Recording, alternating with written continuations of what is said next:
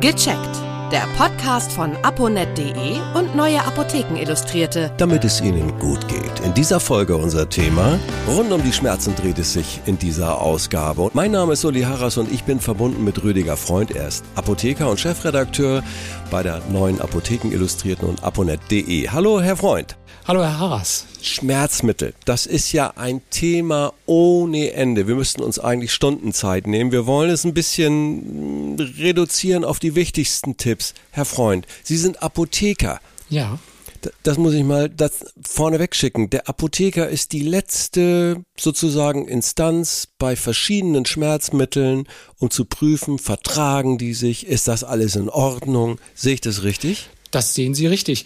Also in der Apotheke können die Kunden und Patienten mit ihren Rezepten und auch äh, ohne Rezept natürlich Schmerzmittel bekommen und können dort nochmal bei der Abgabe alle Fragen stellen, die ihnen so dazu einfallen, äh, dass sie auch die, die Einnahme richtig äh, bewerkstelligen und dass das auch natürlich richtig wirken kann, denn das gehört beides zusammen.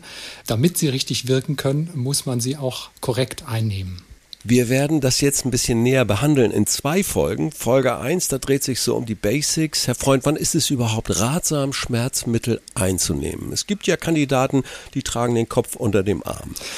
Ja. Und sagen, nein, keine Pillen, keine Pillen. Aber wann ist das wirklich ratsam, trotzdem Schmerzmittel zu nehmen? Ja, das ist immer Natürlich, äh, wie Sie schon andeuten, ein ganz individuelles Empfinden. Also manche merken das vielleicht nicht so oder die leiden nicht so unterm Schmerz und dann werden sie auch seltener dazu kommen, Schmerzmittel nehmen zu wollen.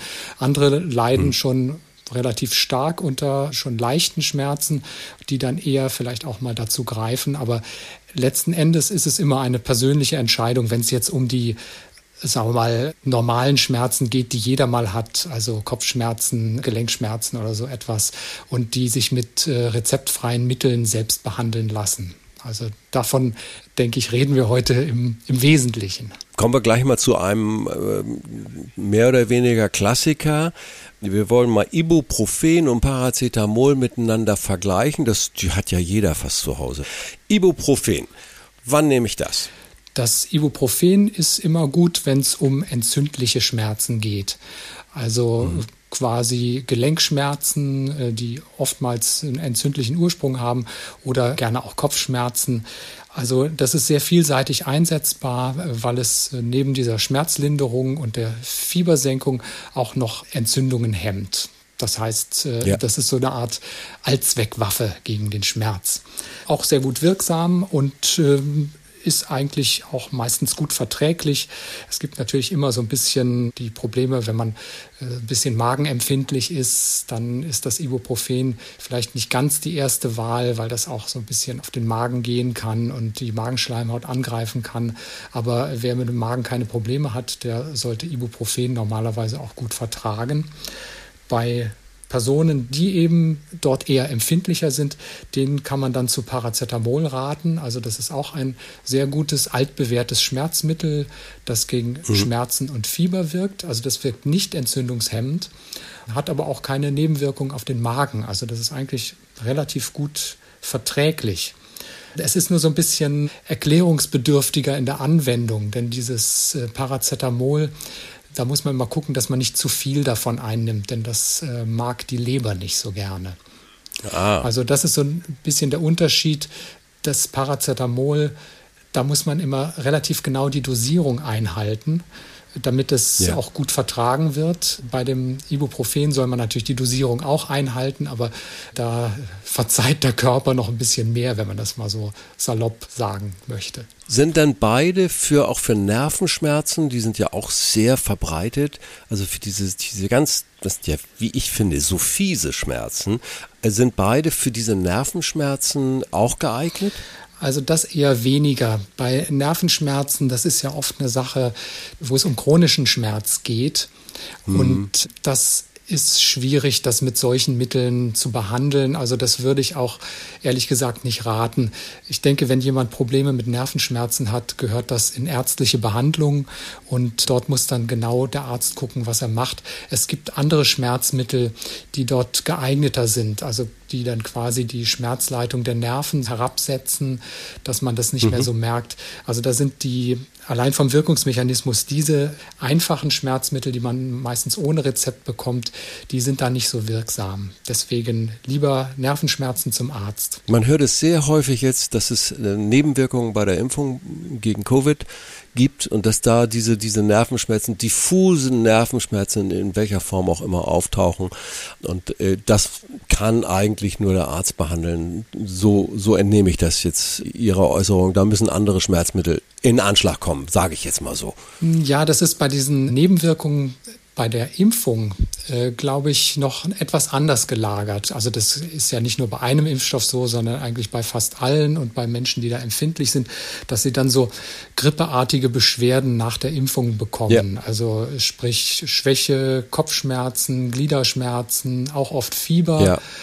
Und das sind natürlich die klassischen Indikationen oder die Anwendungsgebiete für diese einfachen Schmerzmittel. Nun wird es zurzeit diskutiert. Also man ist sich heutzutage nicht so hundertprozentig sicher, ob es ratsam ist, tatsächlich bei einer Impfung diese Schmerzmittel dann einzunehmen.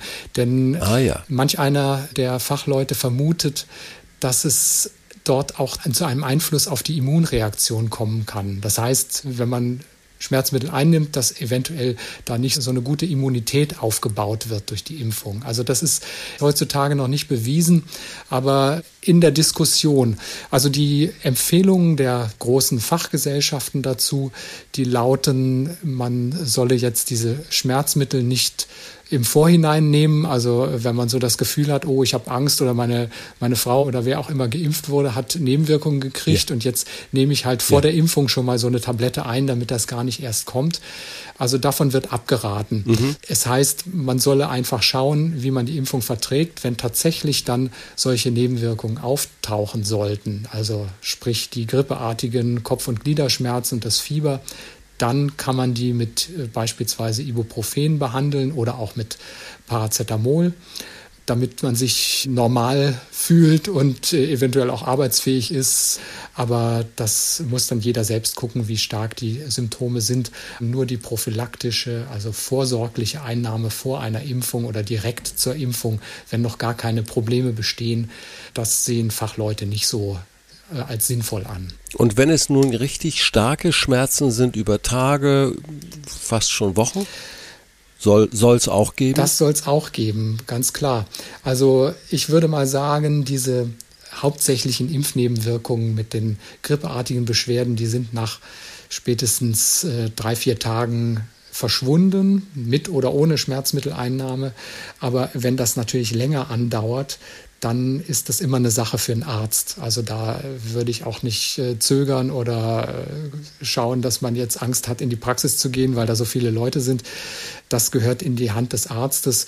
Und man hat es ja gehört, es sind sehr seltene Nebenwirkungen, aber es können bei den Impfstoffen solche Thrombosen, also so Blutgerinnsel auftreten. Das passiert meistens nicht direkt nach der Impfung, sondern erst ja, 10 bis 14 Tage später heißt es, äh, treten diese Dinge merklich auf, auch mit Schmerzen. Aber wenn sowas dabei sein sollte, immer zum Arzt. Also es ist ganz selten, aber kann natürlich passieren.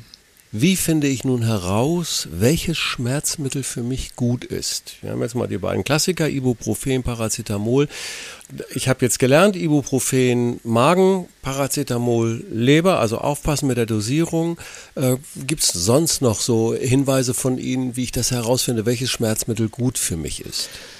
Ich denke, das ist bei vielen Menschen auch so eine Erfahrungssache. Also ich, ich kenne Menschen, die sagen, beispielsweise ASS, der Klassiker, wirkt bei mir nicht so gut. Ich nehme äh, lieber Ibuprofen, das wirkt bei mir immer. Ja. Und äh, wenn man sagen wir, solche Erfahrungswerte hat, äh, dann kann man sich natürlich danach richten. Die Nebenwirkungen sind da sehr ähnlich. Deswegen macht es jetzt wenig aus, ob man das eine oder das andere nimmt. Die zweite Frage ist natürlich, ob tatsächlich so Gegenanzeigen bestehen. Menschen, die jetzt ja. andere Arzneimittel einnehmen, die sich nicht so vertragen mit den Schmerzmitteln, die müssten dann einfach äh, mit dem Arzt und der der, dem Apotheker besprechen, welches Schmerzmittel sich eignet. Also es gibt viele Menschen, die Blutgerinnungshemmer einnehmen, nach ja. beispielsweise Herzproblematiken. Also da wird das Blut äh, so ein bisschen flüssiger, sagt man immer. Und eine ähnliche Wirkung haben beispielsweise äh, Schmerzmittel wie ASS oder Ibuprofen auch. Und das wäre natürlich nicht so gut, wenn man das dann beides kombiniert.